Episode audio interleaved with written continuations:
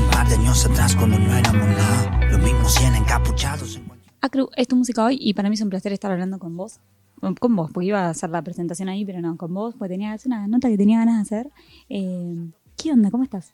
Bien, bien, bien, bien. Estoy contento, activando un montón, eh, súper enfocado y la verdad que, que, agradecido porque, porque nada, están pasando cosas muy lindas que uno las, las venía buscando y esperando hace tiempo y es como lindo poder encontrarlas en medio de este marco tan loco de todas las cosas que nos están atravesando, como poder vivir ciertas cosas como estas que me están pasando para mí es, es un privilegio re lindo, así agradecido y metiéndole. Se viene una segunda parte de gira con todo que primero quiero saber cómo te preparaste para esta gira. Bueno, la verdad que para esta gira hay mucho, mucho, mucho trabajo previo. Em, más que nada porque esta banda que hoy en día se está viendo ya se venía como tratando de encontrar y de activar en conjunto hace como un año, año y medio. Hay mucho trabajo, así que súper contento porque, bueno, poder presentarme con ellos después de tanta vuelta eh, interna nuestra, mostrarlo un poco más a todo el mundo, me pone feliz y me tiene, me tiene ahí como expectante y contento, pero la verdad que estoy tranquilo también, porque uno siente ese trabajo y el gustito y ansioso de poder compartir esa energía así de vuelta con la gente, así que estamos ahí enfocados para, para que suceda. Cuando empezaste a cranear la gira, eh, ¿cómo lo fuiste pensando? ¿Cómo se fue armando? Por ejemplo, esto que me decías, de, fue una banda que hace tiempo que se estaba armando, que tenía ganas, muchos ensayos. Bueno, la idea fue la siguiente, en su momento fue, che, se viene el tercer disco, eh, el tercer disco ya lo quiero presentar con banda, porque el anterior lo había presentado con todo un mundo que grabamos con el Haze, tocando solo con el Haze, que es el DJ, y éramos como MC y DJ en vivo, y ahora es como con la banda para este formato nuevo del tercer disco. Pero como quería que el tercer disco ya estuviese en un lugar cuando eso salga, fue como, ok, empecemos a tocar con este material que está ahora, a ganar experiencia, a activar juntos y empezamos a juntarnos en la sala. Solo en la sala, en la sala, ensayo, ensayo, ensayo, y de repente uno de los chicos dijo, che, mirá, yo siento que podemos seguir en esto, que está buenísimo desde este lado, pero creo que necesitamos como, como sentir y vamos a tener noción de qué estamos haciendo más y todo cuando lo compartamos, porque estábamos solo nosotros cinco en la sala, ¿viste? Fue como, bueno, dale, y la gente venía pidiendo fechas y se había como filtrado alguna foto, algún video de un ensayo, y, y muchos de los músicos, de los pibes también, tienen mucho cariño en el ámbito por la calidad de músico que son, entonces empezó a generar una expectativa re linda y fue como, bueno, dale, sí, hagamos una fecha. Y de repente fue como, no, si hacemos una fecha, no, no, no, no nos vamos a saciar esas ganas. Hay que salir, vamos a tocar ya, dejemos dar vuelta, sintamos, vamos, salgamos. Y bueno, se armó toda esta gira y estamos ahí sintiendo y conectando y la gente lo recibió increíble en todos los lugares que pasamos, por suerte, hasta ahora. Y ahora viene esta segunda vuelta. ¿Qué pasa cuando anuncias las fechas y ves que se agotan al toque o que te convertís en tendencia en redes sociales porque anunciaste una gira o por cualquier cosa digo que anuncias? ¿Cómo te pega a vos? La verdad que, que me sensibiliza, me, emociono, eh, más que nada en, el marco de, de, que la gente quiere ir así a ver el vivo, ¿viste? Siento que, que nada más lindo para un músico y gratificante sentir que la gente espera que uno vaya a esa ciudad porque quiere ver y sentir esa música en, persona, ¿viste? Como es el todo, por lo menos para, para, para mí.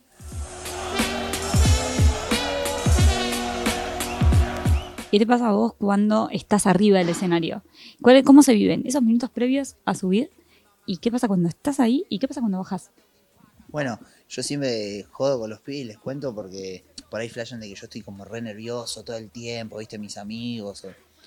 Y la verdad es que yo estoy re tranquilo, mal, súper, súper tranquilo, como toda la jornada del día, hasta que cinco minutos antes es como que caigo de, lo que voy a hacer, de la que voy a entrar, y me empiezo a poner como loco, viste. Voy y vengo y tomo agua, voy y vengo y tomo agua, tomo agua, tomo agua. Casi nunca como antes de tocar, es como que siento que tengo que estar súper liviano, viste y después bajo y me como la vida, ¿viste? Cuando termino de tocar. Eh, pero esa es un poco la, previa. Y arriba del escenario es es súper lindo. Es como que mm, siento que, que, apenas entré ya y dije las, las tres, cuatro primeras palabras, ya estoy siendo yo y, recibo la energía de, de, las miradas, del toque de los músicos, de, las luces. De, se arma ahí como un mundo aparte que de repente, bueno terminó eso y y volvimos, ¿viste? Y estamos acá, como que caigo, me meto mucho en, en- el clima que se genera y, después vivo como, uff, como que acabo de salir de una pileta, ¿viste? Cuando salgo de, tocar, así que es es súper lindo, es como una energía que te, te sirve para toda la semana, para el próximo proyecto, para el próximo paso, es un motor hermoso. ¿Cuánto sos de estar en los detalles? De todo, por ejemplo, desde lo musical y desde lo que es la banda y la conformación de la banda, hasta las luces, el vestuario. ¿Te metes en toda esa parte o lo delegas un poco? Eh, sí me meto, pero eh, creo que como esto es algo que, que uno viene ya hace tiempo, yo creo que puedes trabajar y compartir con mucha gente hasta que de repente encontrás la persona que haciendo esto te representa. Cuando encuentro esa persona es como que me, me, me quedo más tranquilo y puedo delegar el triple, ¿viste? Pero, pero sí estoy atento bastante porque creo que, que valoro mucho como el, el mundo en el que estoy y todo, y creo que, que- todo tiene su significado, que la ropa tiene su significado, que las luces, que el escenario, que el toque, que el sonido, todo tiene un porqué, es un hecho artístico. Y como yo persona que está ahí, trato de aportar lo mejor que puedo, y por suerte tengo gente muy grosa con la que he podido coincidir y hoy en día me acompaña, entonces hacen que todo eso sea más posible y lo llevan a lugares por ahí mucho más grosos de lo que yo podría hacer. Entonces está lindo, como yo generalmente tiro una semilla de algo, y vienen todos esos locos que me rodean y lo hacen crecer resarpado. ¿Hay algún escenario soñado? Sí, hoy en día el Luna, el Luna Park, me encantaría. Me encantaría pasar por el Luna Park. Siento que, que sería especial por el hecho de que yo vi a uno de mis ídolos tocar ahí y, y, y fue, ¿A quién viste? fui, a ver, eh, fui a ver a KCO. Eh, es un rapero mítico de, de nuestra movida. Y, fue muy especial porque yo fui a verlo y él le había llegado mi música hace muy poco, en aquel entonces, y en medio del show me nombró, ¿viste? Como que dijo, bueno, y fuerza para Acru, que está un artista acá que le está remetiendo, y como que dijo un par de palabras en su show y yo me, me re emocioné y como que tengo muy presente como ese momento de decir, fue tipo, en aquel entonces este loco me nombró, ojalá yo pueda tipo llegar a ejecutar en vivo acá, va a ser especial, siento que, que es un show que lo, lo espero bastante, sueño un poco con ese show hoy en día. Ahora, ¿te pasa que igual todo lo que está pasando, todos los escenarios por los que estás tocando, soñabas con todo lo que está pasando hoy con vos? Un poco lo que hablábamos al principio de la nota, esto de lanzar una fecha, agotarla al toque, de volverte tendencia, de que la gente esté ahí esperando, queriendo ir a verte. Eh, a los 11 años, cuando descubriste así el hip hop, ¿te imaginabas todo lo que iba a venir después para vos? Creo que, creo que no, cuando, cuando tenía esa edad no, no, no me imaginaba, sí sentí que yo quería estar más vinculado a eso, que, que yo quería que ese sonido, que esa música me atraviese, que sentí que pertenecía a esa música. Y hoy en día flasho porque, porque me, me, me, emociona ver el cariño, el nivel de entrega, el nivel de acompañamiento que tiene la gente, ¿viste? Decir, fue qué locura que esto que estoy haciendo yo, que no sé, empezó en mi mesita de luz, de la nada a esta persona le pegue así y lo lleve y quizás eso que a mí me despiertan otros artistas le está despertando esta acción mía a esta gente, ¿viste?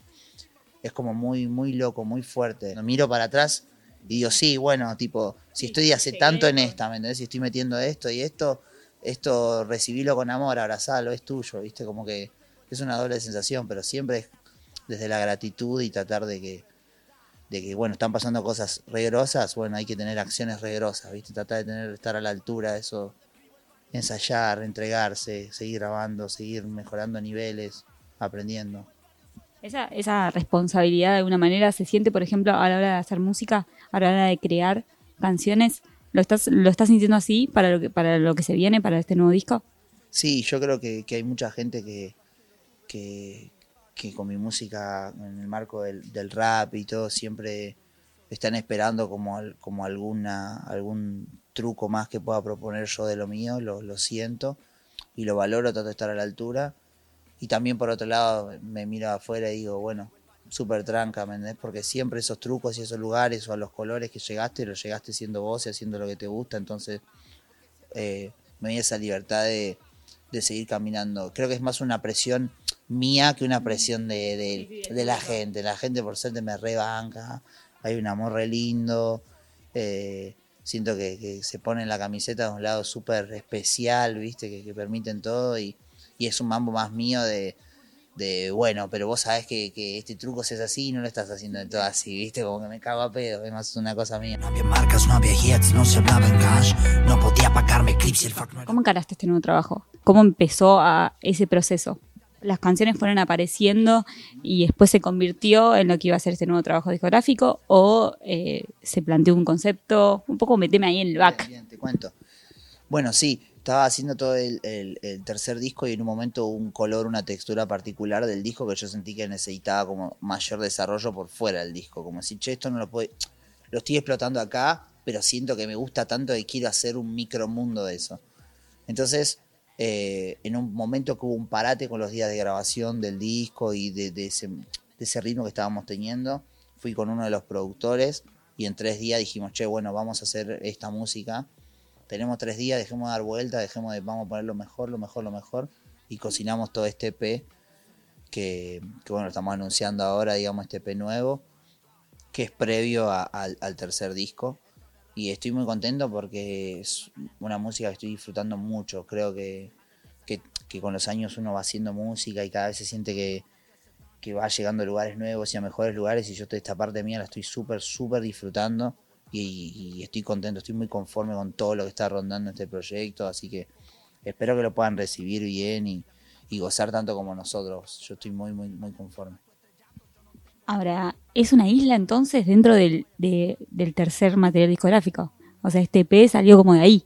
Este EP salió de ahí, pero no es ningún adelanto de ese tercer disco. eh, no, no. Sí, es algo que va como por fuera. Es algo que va como por fuera, pero sí como que nació de ahí. Che, esto estaría buenísimo. Bueno, dale, vamos a hacer un mundito de esto, ¿viste? Vamos a dejarle un capítulo particular a esto. Así que estoy contento porque hay toda una, una estética de sonido visual, un porqué, un concepto que lo engloba y hace al mundo de, de este EP. Así que estoy ahí súper manija. Eh, Recién me hablabas de esta exigencia que tenés con vos mismo y pensaba, ¿cuándo, por ejemplo, una canción está lista? Uh. Uf.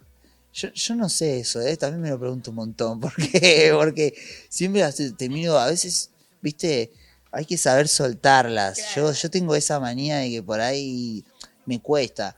eh, pero, pero yo creo que es una cuestión más de sensación, ¿viste? Como, como que en un momento la, se- la sentiste, dijiste, bueno, ya está, hasta acá. ¿me entendés? Uno siempre va a poder encontrar una vuelta más, un truco más, una mejor resolución para tipo pintar mejor esta imagen, para traerla en cuestión esa- esta sensación, esta palabra, este color. Pero creo que la, llegas hasta un punto donde ya el sentir te dice, bueno, che, hasta acá. Y hoy en día me marco más el hasta acá con que no quiero perder la frescura de las canciones. Siento que cuando uno empieza a escuchar la música y a componer, tiene esa cuestión de, uff, mira lo que me pasa con esto, cuando recién está pasando. Y si después pasó un tiempo es como que perdés ese movimiento, como que ya de repente es un, está, no, no sentís la música, ¿viste? Ya está tan acá que no la sentís. Entonces, hoy en día es como el soltar a tiempo para que no pierda la frescura. Trabajar, tum, meterse, tum, bueno, hasta acá, listo. Está fresco, está vivo, lo largamos. Va, va por ahí. Bueno, Aus, ha sido un placer hablar con vos, un placer conocerte. Te voy a, voy a cerrar la nota porque Mati si no me va a matar, sé que tenés mil más. Gracias por el tiempo, de verdad. Y bueno, que sigan los éxitos. Dale, muchas gracias. Lo mismo para vos, mucha fuerza para ustedes y gracias por darme el espacio. La, la- la fuerza interna te define mucho.